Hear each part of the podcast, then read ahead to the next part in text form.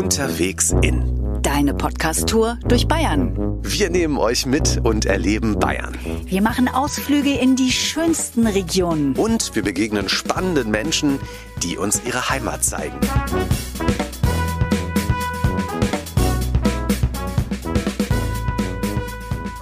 Servus und herzlich willkommen. Diesmal sind wir unterwegs in Berchtesgaden und Umgebung. Und Berchtesgaden, das liegt im Südosten Oberbayerns. Und ich kann total gut verstehen, warum Menschen aus der ganzen Welt hierher reisen, um Berchtesgaden zu erleben. Es liegt nämlich an dieser einzigartigen Mischung aus Natur, Geschichte und Kultur. Ja, ihr müsst euch das mal vorstellen.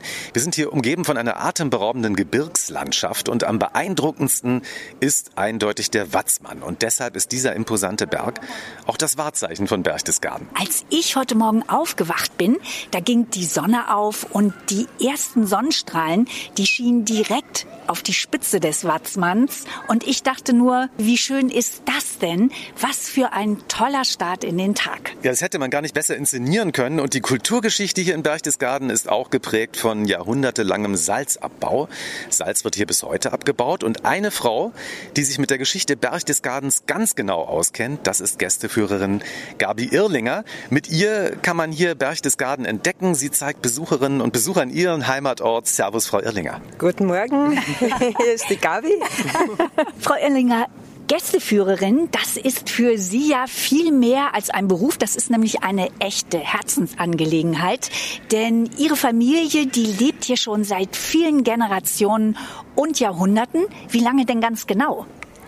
Ganz genau kann man es nicht feststellen, aber schätzungsweise 14. Jahrhundert. Das sind die ersten meiner väterlichen Seite hier angekommen. Wahrscheinlich aus dem österreichischen, genau weiß ich es nicht. Aber Sie haben da genau nachgeforscht. Ich habe nachgeforscht, aber die Kirchenbücher gibt es erst seit 1620. Das ist ja wirklich beeindruckend. Also so eine lange Lebensgeschichte und Familiengeschichte hier in Berchtesgaden. Wissen Sie denn, was Ihre Vorfahren gearbeitet haben, welche Berufe sie hatten? Ein Teil der Familie waren Fischer in St. Bartholomä in Königssee und der andere Zweig der Familie waren selbstverständlich Bauern, wie die meisten hier, leibeigene Bauern, die nebenher mit Holzhandwerk äh, gearbeitet haben und zwar Spinnräder hergestellt haben über mehrere Generationen. Das ist ja auch spannend. Wir sind jetzt im wirklich schönen historischen Ortskern mit kleinen Gassen, alten Bürgerhäusern, Cafés, Kirchen und Geschäften. Die Salzgewinnung hier hat ja eine sehr lange Geschichte, die bis in die Zeit der Kelten und Römer zurückgeht.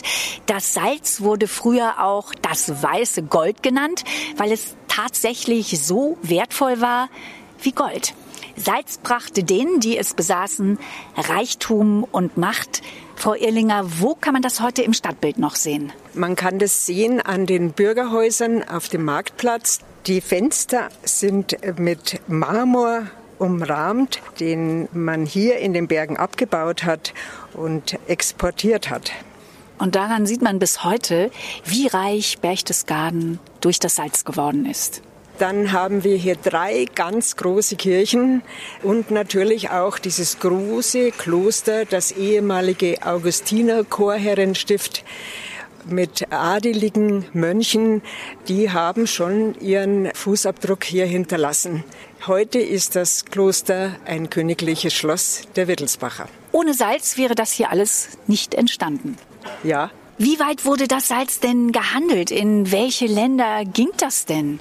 Entweder über Land auf Pferden nach Tirol oder auf den Schiffen der Berchtesgadener Ache, der Salzach nach Passau, nach Regensburg, nach Ungarn und dann über den Goldenen Steig bis nach Prag. Wir müssen natürlich uns mal vorstellen, wie das Salz hier abgebaut wurde. Das wurde mit Wasser und wird es auch heute noch aus dem Gestein gelöst und die salzige Flüssigkeit, die dabei entsteht, die Sohle, muss anschließend gekocht werden. Das Wasser verdampft, übrig bleibt das Salz und dafür brauchte man früher sehr viel Holz. Und dabei entstanden auch Holzabfälle, aus denen hier eine bis heute lebendige Holz- und Handwerkskunsttradition entstanden ist. Die Berchtesgadener stellten aus dem Holz Musikinstrumente her oder auch Spielzeug oder die berühmten Spanschachteln, die anschließend bemalt wurden. Die waren ein echter Exportschlager. Woran lag das, dass diese Spanschachteln so begehrt waren? Die Spanschachteln waren die Tupperware des Mittelalters. Sehr schön. Ja. Denn man hat die hergestellt in Sets, so wie die russischen Puppen ineinander gestellt. Man hat die in Sechserpacks oder in Zehnerpacks verkauft und die kleinste Spanschachtel war so klein, dass ein Ring hineinpasst und die größte, dass ein großer Frauenhut von der Berchtesgadener Tracht hineinpasst. Man muss sich auch vorstellen, es gab ja damals keine Pappe oder irgendwas anderes und da wurden ja richtig Waren darin gelagert. Also es war ja nicht nur zu dekorativen Zwecken. Ja, es sind auch Lebensmittel darin gelagert worden natürlich und auch Butterschmalz in einer Schachtel, die die Holzknechte mit in den Wald genommen haben, weil sie tagelang dort gearbeitet haben, um das Holz für die Saline zu schlagen. Und dann konnten sie zumindest mit ein bisschen Butterschmalz und irgendwelchen sonstigen Zutaten sich eine Speise bereiten in der Pfanne. Auch das eine Berchtesgadener Tradition, die ohne Salz indirekt nie möglich gewesen wäre. Und die Holzhandwerkskunst ist ja bis heute lebendig.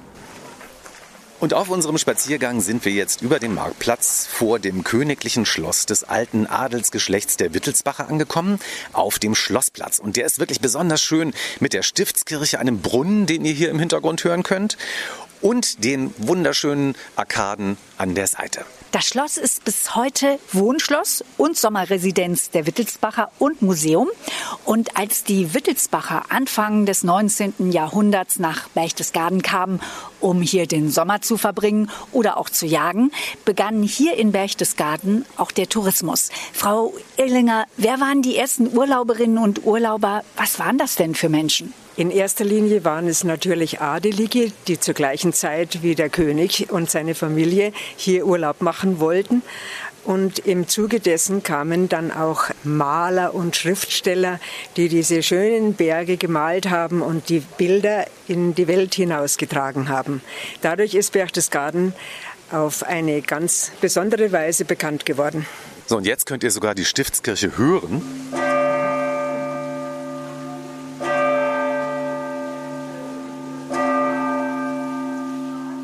Und die Umgebung vom Berchtesgaden mit dem Nationalpark ist auch ein einzigartiges Wanderparadies. Für erfahrene Wanderer, aber auch für Anfänger. Und man kann sogar auf den Spuren des Salzes wandern, auf dem Sohle-Leitungsweg auf dem die Sohle hier zur Weiterverarbeitung nach Bad Reichenhall zum Beispiel geleitet wird. Frau Irlinger, was macht diese Tour aus? Der Sohleleitungsweg von Berchtesgaden in Richtung Ramsauer Tal geht oberhalb von den Dächern von Berchtesgaden mit einem wunderbaren Ausblick auf den Ort. Und im Ramsauer Tal ist ein herrlicher Ausblick auf die Berge, den Watzmann, den Hochkalter, die Reiteralm. Einfach herrlich. Und jetzt haben wir so viel über den Salzabbau hier gesprochen. Jetzt wollen wir uns das auch mal ansehen. Das wird nämlich unser nächstes großes Abenteuer. Wir werden uns jetzt das Salz unter der Erde ansehen. Und das kann man im Salzbergwerk besichtigen, auf einer einstündigen Führung. Und da kann man dann alles über die Geschichte und Kultur der Salzgewinnung hier erfahren. Ja, das ist eine beeindruckende Reise in das Innere des Salzbergs. Ein echtes Abenteuer haben wir noch nie gemacht. Und diese Reise machen wir mit Andreas Neumeier. Andreas fährt jeden Tag über 300 Meter in die Tiefe, um an seinen Arbeitsplatz zu kommen. Denn er ist Bergmann und wir dürfen Andreas jetzt begleiten. Er nimmt uns mit in seine Welt. Servus, Andreas. Grüß euch, Glück auf. Ja. Andreas, dein Urgroßvater, dein Großvater und auch dein Vater, die haben hier in Berchtesgaden schon Salz abgebaut. Du führst diese Familientradition nun in vierter Generation fort. Mit zwölf Jahren warst du das erste Mal mit deinem Vater in der Salzmine.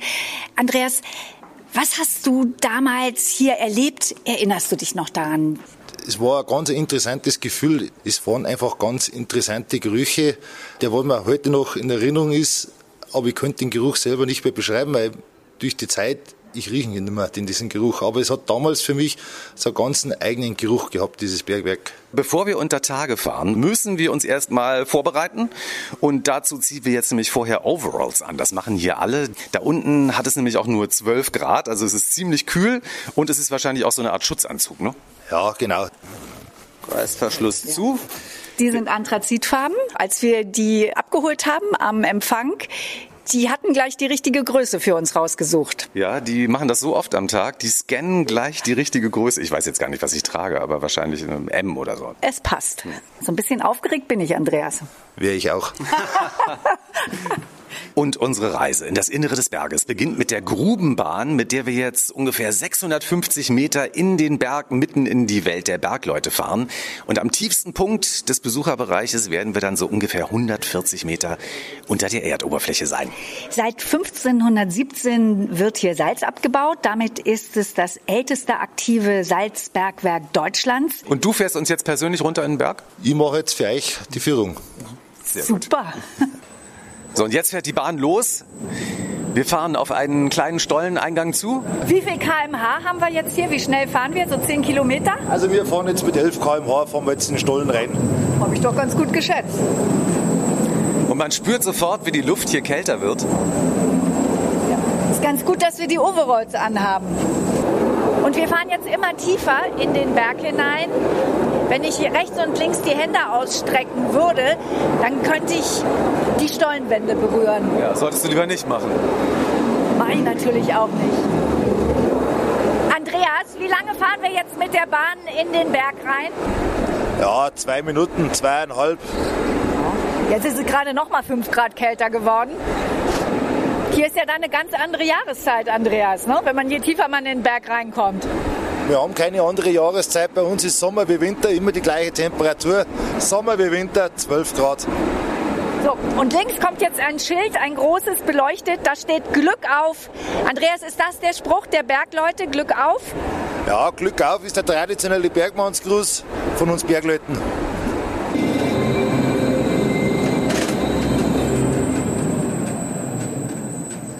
Jetzt halten wir an. Haben wir es geschafft. Achso, sind wir schon da? Wir sind da. Und hier steigen wir aus. Station, gell? Ja. Endstation.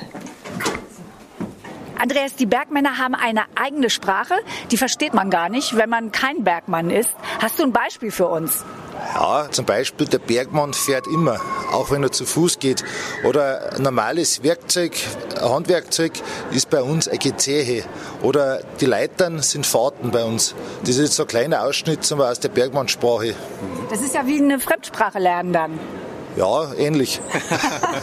Und das hat sich entwickelt so über die Jahrhunderte unter Tage, weil man da zusammen war und Von der Außenwelt abgeschnitten. Ja, bestimmt von dem her, ja. Und das ist schon seit über 500 Jahren hier, seit 1517 ja wichtig, dass man sich auf seine Kollegen unter Tage verlassen kann, wenn mal was passiert.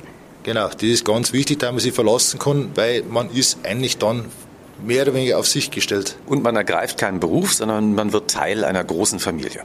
Das ist richtig. Wir haben die sogenannte Bergfamilie. Im Hintergrund habt ihr vielleicht schon so das eine oder andere Jauchzen gehört. Und das ist nämlich die erste Rutsche, mit der man hier weiter runter rutschen kann auf einer Bergmannsrutsche. Und da wollen wir jetzt auch mal hinfahren, wie der Bergmann sagt. Genau, wir fahren jetzt durch das Bergwerk, obwohl wir zu Fuß gehen. So, die ersten Vokabeln schon gelernt in der Bergmannssprache. Aber bevor wir runterrutschen, sehen wir noch eine Lasershow. Und da kann man in einer Lasersimulation sehen, wie hier das Salz im Berg abgebaut wird. Und die Rutsche probiere ich jetzt mal aus. Und neben der Rutsche ist eine Treppe, die benutze ich. Wie langweilig. Ja. Was sehen wir eher unten? Da äh, habe ich so eine Vermutung. Wichtig ist, Beine ausstrecken, nicht bremsen, Arsch zusammenficken, dann geht es ein bisschen schneller. Gell? Okay, versuche ich mir zu merken. Backpass. Oh, das ist ja total schnell. Oh. Alle gut angekommen, gell? Und wie viele Meter sind wir da jetzt eben runtergerutscht? Ja, wir haben jetzt 34 Meter und 15 Meter Höhenunterschied haben wir jetzt runtergerutscht. Ja, kein Wunder, dass wir da so viel Fahrtwind hatten. ne? Ja, aber die Frisur sitzt. Über Treppen und Stege gehen wir jetzt weiter durch verschiedene alte Abbauräume. Ja, und je weiter man hier läuft, ich komme mir hier langsam vor, so ein bisschen wie im Herrn der Ringe, in den Stollen von Mordor oder so ähnlich. Und wir gehen jetzt weiter durch die funkelnde Salzsteingrotte in einen weiteren Stollen. Und durch diesen Stollen kommen wir jetzt in einen Informationsraum und auch da geht es natürlich darum, wie das Salz hier im Berg abgebaut wird. Und es gibt hier in diesem Raum auch noch eine Wand, die von hinten beleuchtet ist mit verschiedenen Salzblöcken. Und da kann man mal sehen, wie viele unterschiedliche Farben das Salz hier unten im Berg hat. Von Rot über Braun, ein Gelb, so ein Cremeweiß. Andreas, wie kommt das, dass die Salze unterschiedliche Farben haben? Ja, das kommt rein durch die Einschlüsse von den Mineralien. Also bei dem roten zum Beispiel ist ein Eisenoxid dabei, bei dem gelblichen ist ein Magnesium und bei den grölichen ist ein Anteil von Gips dabei. Und wir kennen das ja in unserem Koch- und Speisesalz, das sieht ja dann weiß aus, da wird dann alles rausgewaschen. Genau, diese Mineralien lösen sich beim Abbau raus und im Endeffekt Salz ist nicht weiß, sondern eigentlich ist jedes einzelne Salzkorn farblos. Und diese Wand sieht wirklich wunderschön aus. Die würde ich mir glatt von hinten beleuchtet ins Wohnzimmer hängen. So schön kann Salz sein. In diesem Stollen, Andreas, wir können ja jetzt hier aufrecht gehen, haben hier schönen Platz, aber das ist ja nicht überall so im Salzbergwerk hier, oder? Die Altbauten, die liegen alle über uns. Da haben natürlich die Stollenquerschnitte wesentlich kleiner. Das kommt aus der Zeit, auch zum Teil, wo sie mit der Hand noch gearbeitet waren. Also da ist bei mir schon so, dass ich sage, äh, ich stehe links und rechts mit den Schultern fast an oder auch den Kopf einziehen. Man muss dazu auch sagen, du bist aber auch ziemlich groß. Ne? Ja, ich bin 1,90 groß. Ja, siehst du. Wenn es beim Andreas schon eng wird, komme ich da noch gut durch. Ja, es ist eine ganz eigene Welt hier unten. Und zwischendurch gehen wir auch immer wieder vorbei an Maschinen, die hier im Bergwerk benutzt werden, um das Salz abzubauen. Und in einem weiteren Raum erfahren wir jetzt hier mit Projektionen an die Wand, da werden so Filme projiziert, etwas über den Arbeitsalltag der Bergleute damals und heute. Jahrhundertelang haben Männer hier das Salz abgebaut. Gibt es inzwischen auch Frauen, die das machen? Also direkt unter Tage im Abbau selber gibt es keine Frauen, ist nach wie vor eine Männerdomäne, aber wir haben natürlich auch eine Chefin, eine Katalanin sogar, die ein Bergbaustudium hat. Ja, da hat sich ja dann doch einiges geändert. Ja, ist auch sogar mittlerweile unsere zweite Chefin. Und jetzt geht es über eine zweite Rutsche runter zum Spiegelsee. Und diese Rutschen, die gibt es hier nicht nur, um uns Besucher und Besucherinnen zu unterhalten, sondern die haben auch einen richtigen Sinn. Ja, die haben natürlich erstens natürlich auch für den Personentransport zuständig, da man von der einen Sohle auf die nächste runterkommt, aber auch zum Gleich, früher hat man da die Kahn, die Salz befüllt waren, gleisähnlich verwendet, die Rutschen. Also die Rutschen haben hier eine lange Tradition im Bergwerk. So ist es. Und die Rutsche hier ist noch länger, 41 Meter. So, Und wir sind jetzt angekommen am unterirdischen Salzsee, der Spiegelsee heißt. Und das hat auch einen Grund, weil der ist so spiegelglatt. Man denkt, man sieht den Grund, aber es ist die Decke, die sich in der Oberfläche spiegelt. Und wir gleiten jetzt mit dem Floß übers Wasser durch diese Grotte. Und das ist absolut faszinierend. Ja, und dazu gibt es noch eine Licht- und Lasershow. Und das ist extrem beeindruckend. Magisch. Und jetzt sind wir am anderen Ufer angekommen und damit ihr euch vorstellen könnt, welche Dimensionen das hier hat. Der See ist 100 Meter lang, ungefähr 40 Meter breit und 2 Meter tief und er besteht aus Sohle, also dieser mit Salz gesättigten Flüssigkeit mit dem Wasser, das hier im Berg abgebaut wird. Und ihr könnt es hier im Hintergrund rauschen hören, weil es läuft in einen kleinen Behälter. Und das kann man jetzt noch probieren, wenn man möchte. Das mache ich jetzt. Andreas, das ist ganz schön salzig. Das ist ja wie so ein Glas Wasser mit ganz viel Salz drin. Ja, das hat einfach 27 Prozent Salzgehalt. Das ist voll gesättigt, also das Wasser nimmt nicht mehr Salz auf. Interessant, was ich heute hier alles über Salz gelernt habe. Vielen Dank, Andreas. Bitte gern. Und aus der Tiefe des Berges wollen wir jetzt in den Nationalpark Berchtesgaden. Auf 260 Kilometer Wanderwegen und alpinen Steigen kann man hier dieses einzigartige Schutzgebiet erkunden. Es gibt sogar Steinadler, Steinböcke und Murmeltiere. Mal sehen, ob wir eins sehen. Murmeltiere, Mankai sagen wir. Mankai. Typisch für die Berge um Berchtesgaden sind auch die Almen, die hier seit Jahrhunderten bewirtschaftet werden, viele davon bis heute. Und eine davon, die wollen wir uns jetzt ansehen. Und um dahin zu kommen, nehmen wir eines der Boote über den Königssee, die hier regelmäßig fahren. Es geht bis zur Endstation, einmal über den See und dann sind wir an der Saaletalm. Die liegt nämlich am Südufer des Königssees. Ja, und wir sind jetzt an der Anlegestelle. Und das Boot, mit dem wir fahren, ist übrigens ein Elektroboot. Und hier am Königssee fährt man tatsächlich seit 1909 mit Elektrobooten, also nachhaltig, als Nachhaltigkeit noch gar kein Thema war.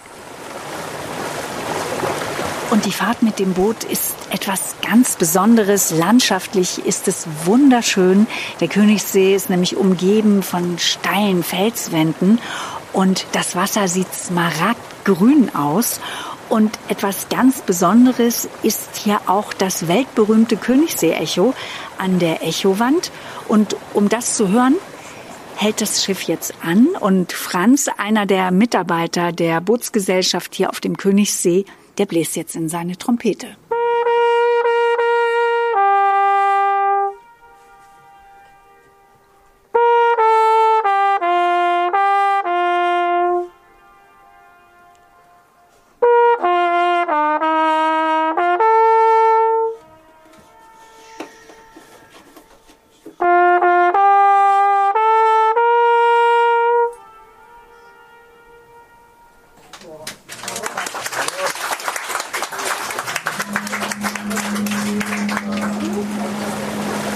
War das Königssee-Echo und wir fahren weiter vorbei an der weltberühmten Wallfahrtskirche St. Bartholomä mit ihren roten Zwiebeltürmen am Westufer des Sees. Und spektakulär auch der Blick hier in die Berge mit der Ostwand des Watzmanns. Von mir aus könnte die Bootsfahrt jetzt noch viel, viel länger dauern. So schön ist es hier. Ich könnte den ganzen Tag hin und her fahren. ja, aber wir haben ja noch was vor. Und wir steigen jetzt aus am Südufer des Königssees an der Haltestelle Salet. Und weiter geht es jetzt auf einem schmalen Pfad, links und rechts satte grüne Wiesen und hier wachsen sogar Brombeeren. Und eine darf ich mal probieren. Hm, sehr lecker. Und auch hier ist die Landschaft wirklich zum Staunen. Überall liegen nämlich große Felsbrocken herum, so als ob sie Riesen von den Bergen ins Tal geworfen und verteilt hätten. Ja, du hast eine blühende Fantasie. Aber so sieht's doch wirklich aus. Ja, so als hätten hier märchenhafte Kräfte gewirkt. Genau.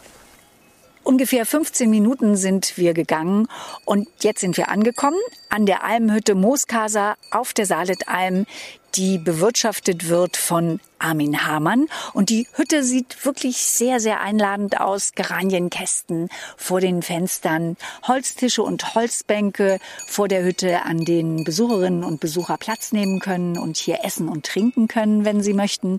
Links ein Kräutergarten, einen kleinen, mit allen Kräutern, die man so braucht in der Küche. Ja, zum Beispiel Liebstöckel oder Rosmarin oder Thymian. Und wir gehen jetzt durch das Holzgatter und auf dem steht herzlich willkommen. Und hier ist auch schon der Armin. Servus Armin. Ja, servus ihr zwei. Ja, Armin, eigentlich bist du ja Fluggeräte-Elektroniker für die Luft- und Raumfahrtindustrie. Das hast du dir sehr gut gemerkt, Bettina. Es war sehr kompliziert. Ein komplizierter Beruf, der mit viel, viel Technik zu tun hat. Armin, du hast dir eine Auszeit genommen und arbeitest jetzt hier als Senner. Du bewirtschaftest diese Almhütte. Dein zwei Jahre älterer Bruder, der hat das ja auch schon vor dir gemacht, hier auch auf dieser Almhütte. Und du bist in seine Fußstapfen getreten. Was hat dich denn am Sennerleben gereizt? Warum machst du das? Ja, einen tatsächlichen Reiz habe ich eigentlich nicht gehabt. Ich war nur letztes Jahr mal bei ihm da, habe ihn besucht und mir hat das extrem gut gefallen und irgendwie ist das Ganze aus einem Schmarrn raus entstanden, hat mich daheim nicht mehr loslassen und jetzt stehe ich da. Armin, was hat die Zeit, die du jetzt hier auf der Alm schon verbracht hast, mit dir gemacht? Also wie hat sie dich schon verändert bisher? Also es erdet einfach und man genießt die Natur viel mehr, ähm, man kommt da zur Ruhe innerlich vor allem auch und das ist einfach herrlich. Und du bist ja auch den ganzen Tag beschäftigt. Du kümmerst dich um die Kühe. Dazu gehört auch, dass du sie melkst, versorgst und den Stall ausmistest. Aus der Milch machst du Käse und Butter und du bewirtest die Wanderinnen und Wanderer, die hier vorbeikommen. Das ist ganz schön viel auf einmal, was du hier so machst. Wie schaffst du das alles? Ja, sehr viel Disziplin. Einfach die Ordnung zu bewahren, sich selber zu merken, wann muss was gemacht werden, dass ich halt einfach fertig wäre. Und da so eine Routine und einen Tagesablauf entwickeln, ist halt das A und O. Wenn ich höre, jemand geht auf die Alm, der das noch nie vorher gemacht hat, da frage ich mich ja immer, wie können die Leute das überhaupt? Du hattest so ein paar Tage Einweisung vorher. Was ist dir am schwersten gefallen? Für mich war die größte Herausforderung einfach den Kas so hinzubringen, wie ich das will. Also es kommt fast immer Kas raus aber man selber will halt auch immer das beste Produkt daraus machen. Und das war für mich das Schwierigste herauszufinden, wie wäre das so, wie ich das haben will. Für mich wäre das Schwierigste, hier die Kühe zu melken. Armin, was ist dir am leichtesten gefallen? Ja, am leichtesten ist dann wahrscheinlich schon der Stall. Also ich habe irgendwie so das, dass ich besser kann mit Tieren als würde mit den meisten Leid einfach. Und da habe ich am Anfang zwar sehr viel Respekt davor gehabt, weil so eine Kuh halt doch recht schwer und kräftig ist. Aber ich hab's recht gut hingebracht, glaube ich, dass wir uns da zusammenraffen, dass die Kier mit mir kennen und ich mit einer und das hat von Anfang an recht gut funktioniert. Liebe auf den ersten Blick, könnte man auch sagen. Wir haben ja schon gemerkt, hier also Handyempfang hat man nicht so wirklich. Und äh, wenn du zum Beispiel mal auf deine Wetter-App gucken willst, wie das Wetter wird, was ja auch ganz wichtig ist, also Signal ist sehr schwach und du musst ja oft runter zum Bootsanleger dann laufen, um überhaupt irgendwie ein Signal zu haben.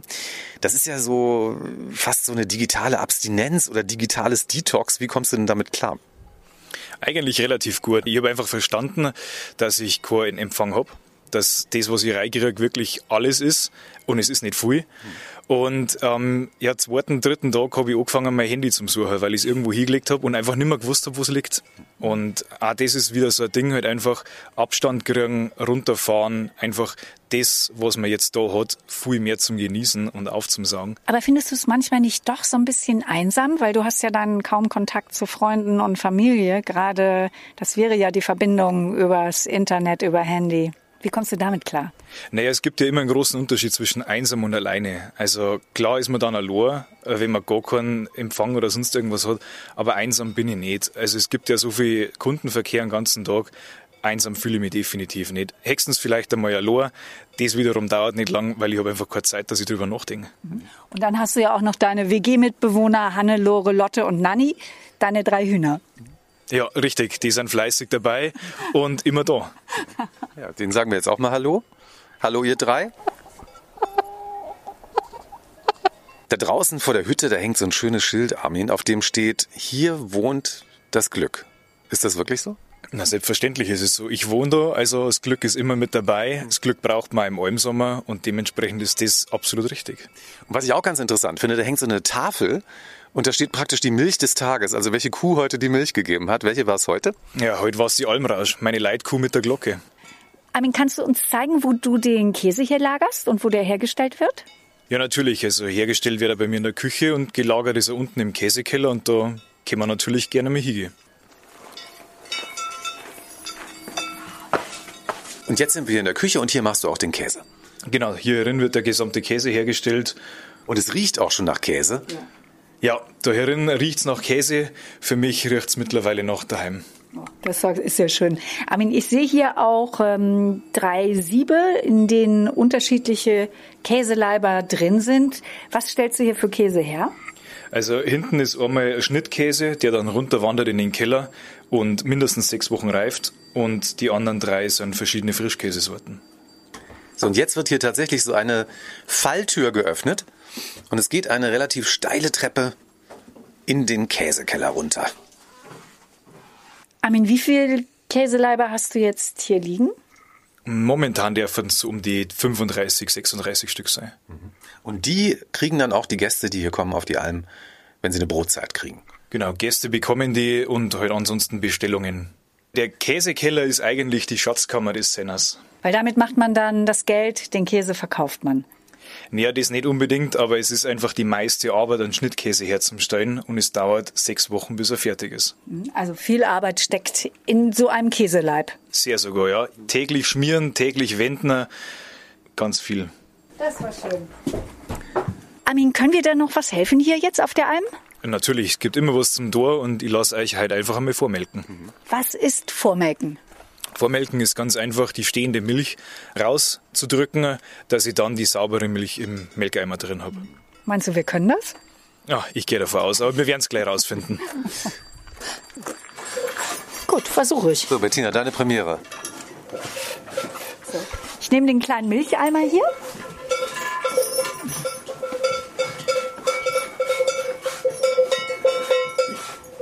Gar nicht so einfach. Armin, was mache ich falsch? Du musst oben zumachen mit Daumen und Zeigefinger und dann mit den anderen drei nach unten jetzt. Ah. Genau. Ja, wir Tropfenweise. Guck mal, Bettina, jetzt kannst du auch nächstes Jahr kannst du von Armin die Alm übernehmen. Na, da muss ich, glaube ich, noch ziemlich viel üben, Armin, oder? Das kriegen wir noch hier. Armin, irgendwann gehst du ja in deinen eigentlichen Beruf als Fluggeräte-Elektroniker für die Luft- und Raumfahrtindustrie zurück. Ich finde den Job. Du musstest ja. es einfach nochmal sagen. Ne? Was nimmst du von der Alm mit in deinen eigentlichen Beruf? Ruhe bewahren. das ist einfach das, was ich da gelernt habe. Es ist immer stressig, es ist immer was zum Tor. Es gibt teilweise Schlangen, die einfach mehrere Meter lang sind, wo ich weiß, es dauert lang, bis ich die abgearbeitet habe, aber Ruhe bewahren und dann funktioniert's. Das ist das A und O. Du meinst die Schlangen der Gäste, die dann hier stehen und was zu essen oder trinken möchten? Ganz genau so ist es. Wir haben zwar andere Schlangen, aber ich rede jetzt von der Menschenschlange und da ist einfach, auch bei normalen Schlangen ist Ruhe zu bewahren. Das war sie, unsere Tour durch Berchtesgaden und um Berchtesgaden herum. Hoffentlich hat sie euch genauso viel Spaß gemacht wie uns. Und am besten kommt ihr einfach her und schaut euch das selber alles an. Und bis zur nächsten Folge sagen wir Servus und macht's gut. Servus.